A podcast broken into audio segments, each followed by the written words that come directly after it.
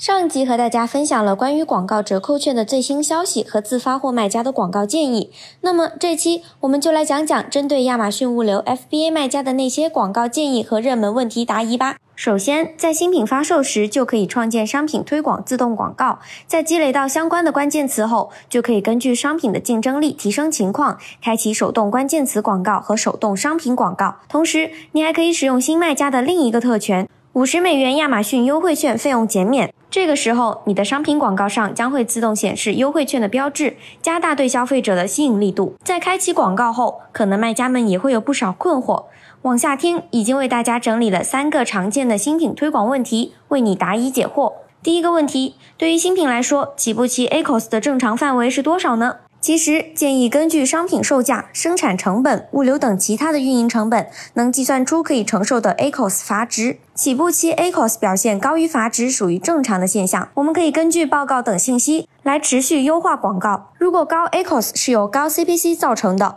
那么不用慌，只需要广告的转化率符合预期，比如百分之十以上。随着广告转化的订单量等数据的不断积累，CPC 会随之呈现自然下降趋势。这个时期不用太在意 ACOS 的表现。第二个问题，自动广告投放后，投放的关键词基本没变，为什么转化率却突然降低了呢？如果遇到这种情况，可以查看商品详情页面的广告位，看看是否被更具有竞争力的商品所占据，并且要尝试投放自己的其他 ASIN 来进行防御。同时，还可以查看投放报告和广告位报告，了解投放关键词和不同广告位的表现，将更多的预算倾斜在转化率高的关键词及广告位上，提高整体转化率。第三个问题，手动广告效果不如自动广告，是否可以关停手动，只保留自动广告的投放呢？其实，刚开启的手动广告历史数据积累不足，而且商品推广的归因周期是七天，这个时候评判它的效果还为时尚早，建议持续观察一段时间，并根据广告报告持续进行优化。采用手动广告持续投放这个方式，